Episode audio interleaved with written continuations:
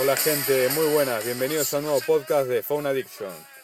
Este podcast lo estoy grabando con la aplicación HiQ MP3 Recorder Pro. Y bueno, el podcast en principio lo que quería haber grabado en movilidad, lo grabé en movilidad yendo para el curro. Luego no me gustó, lo grabé saliendo del curro, lo grabé al llegar a casa eh, en el coche y ahora lo vuelvo a grabar y espero que sea la última vez que lo grabe. ¿Por qué? Porque lo grabé con los auriculares FreeBuds de, de Huawei y no me terminó de gustar. No por el audio que captura de mi voz, sino por la música de fondo. Creo que no tengo muy claro todavía cómo hacerlo, pero bueno. Eh, decir que el podcast lo estoy grabando eh, con el Pocophone y con, un micro, con el micrófono de Pocophone ahora. A ver cómo queda. Bueno, este podcast lo grabo básicamente para contar un poquito temas que me quedaron sin explayarme del Pocophone F1, los cuales eran el tema del desbloqueo facial, desbloqueo por huella y tema de las notificaciones. Vamos a empezar por el tema de las notificaciones. El tema de las notificaciones del Pocophone, sabemos que tiene un notch y Xiaomi aparentemente tiene un problema con los notch y sus notificaciones. En una actualización hicieron que aparezca el icono de la notificación en el la esquina superior izquierda, la cual dura solo 3 segundos y desaparece. Eh, luego también tiene un LED blanco en el marco superior, eh, en el marco inferior, perdón, del teléfono, del cual no estoy muy seguro de su funcionamiento. ¿Por qué lo digo? Porque creo que cuando llega la notificación y tienes el teléfono, bueno, con la pantalla apagada, sí que se enciende, pero al desbloquearlo eh, y volverlo a bloquear, si uno no vio la notificación, creo que no funciona. O sea, no enciende. Es una cosa que todavía no me he puesto a mirarlo muy bien, pero estoy casi seguro que es así. Por lo demás, eh, sigue siendo rápido, estable y estoy muy cómodo y muy contento con el teléfono, la verdad. El tema del noche uno se acostumbra y ya queda, un, ya queda en el olvido completamente. Sí que yo prefiero los teléfonos todo pantalla, pero bueno, son temas de diseño y en este caso el tema del noche está justificado. ¿Por qué está justificado? Porque tiene un desbloqueo facial espectacular, el cual funciona en todas las situaciones, con mucha luz, con poca luz, en plena oscuridad, tiene un ángulo muy grande de visión, eh, la verdad es que es rapidísimo. Entonces, mm, luego nos queda el desbloqueo eh, por huella. Si uno utiliza el desbloqueo facial, creo que ya el desbloqueo por huella no lo utiliza para nada. O sea, yo en mi caso personal, ya creo que si no lo tuviera me daría completamente igual. ¿eh? No, no me he olvidado de él. Por eso eh, estoy muy contento con el tema del desbloqueo facial. Desbloqueo facial que Xiaomi eh, dejó en el olvido con el Xiaomi Mi 9, del cual, bueno, más adelante espero tenerlo. Eh, decir también que yo los teléfonos apenas salen, muy raro que los pille, muy raro. Los pillo más que nada pasado un mes, dos meses. Entonces, bueno, cuando lo tenga eh, lo usaré y daré mis impresiones. Otra cosa que quería comentaros es que vi un vídeo de YouTube de un youtuber que se llama Kira Sensei, un youtuber que yo sigo hace tiempo, que habla de la cultura japonesa y básicamente divulga eh, cosas sobre ese tema, ¿no? de cómo son los japoneses, curiosidades, etc. Eh, yo soy un aficionado a la cultura japonesa, al cine japonés, al manga, a la música, como os comenté en el podcast pasado, de una, eh, puse música de fondo de una banda que se llama Ex Japan.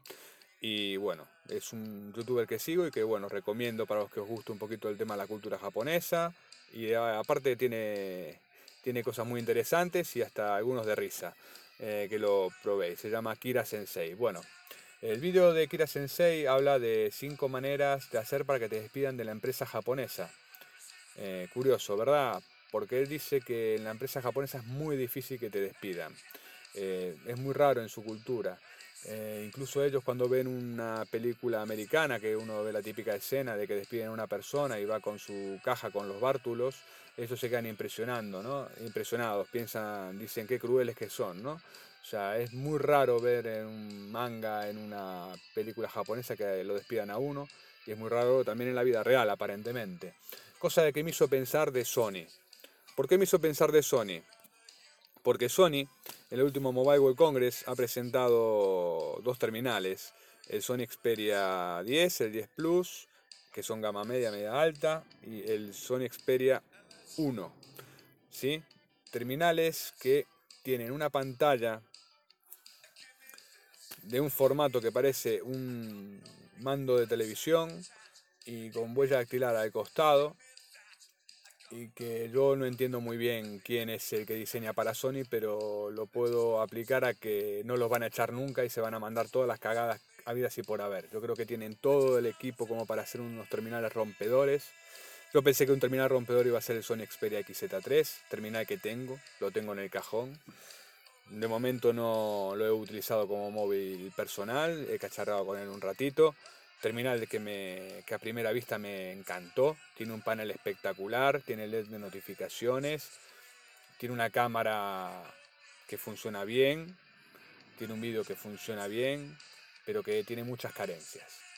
Carencia número uno es el tema del sensor de huellas. El sensor de huellas del Sony Xperia XZ3, que creo también le pasó al XZ2. Tiene un sensor de huellas que está ubicado en la parte media, media baja de la parte trasera y que es imposible llegar a él. O sea, no hay manera humana de llegar a ese, a ese botón de desbloqueo. No tiene desbloqueo facial. Eh, y es muy difícil, muy difícil. Uno se puede acostumbrar al notch, se puede acostumbrar, no sé, a diversas cosas, a los gestos, por ejemplo pero, o sea, eso no se puede acostumbrar uno porque no llega, no llega. Uno se puede acostumbrar al desbloqueo por huella de los Samsung S8, S9, eh, Note 8, pero al este Sony Xperia no.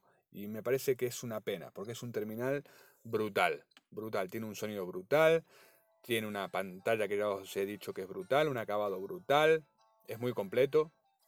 Eh, también tiene un tema con la cámara, tiene solo una cámara y tiene, por ejemplo, a mí me gusta utilizar el, el modo retrato, por ejemplo, y no lo puedo utilizar en ese teléfono porque es inutilizable. Es un modo retrato que lo utiliza a través de software y no funciona bien. O sea, saca varias fotos y el acabado es pésimo. O sea, no, no hay manera, no hay por dónde cogerlo. Entonces es algo que, bueno, que yo sí que lo he hecho en falta, ¿no? Entonces, bueno, yo tengo el terminal ahí, a ver si lo utilizo, pero es uno de los terminales que seguramente descartaré, ¿no? O sea, de los que vendo intercambio.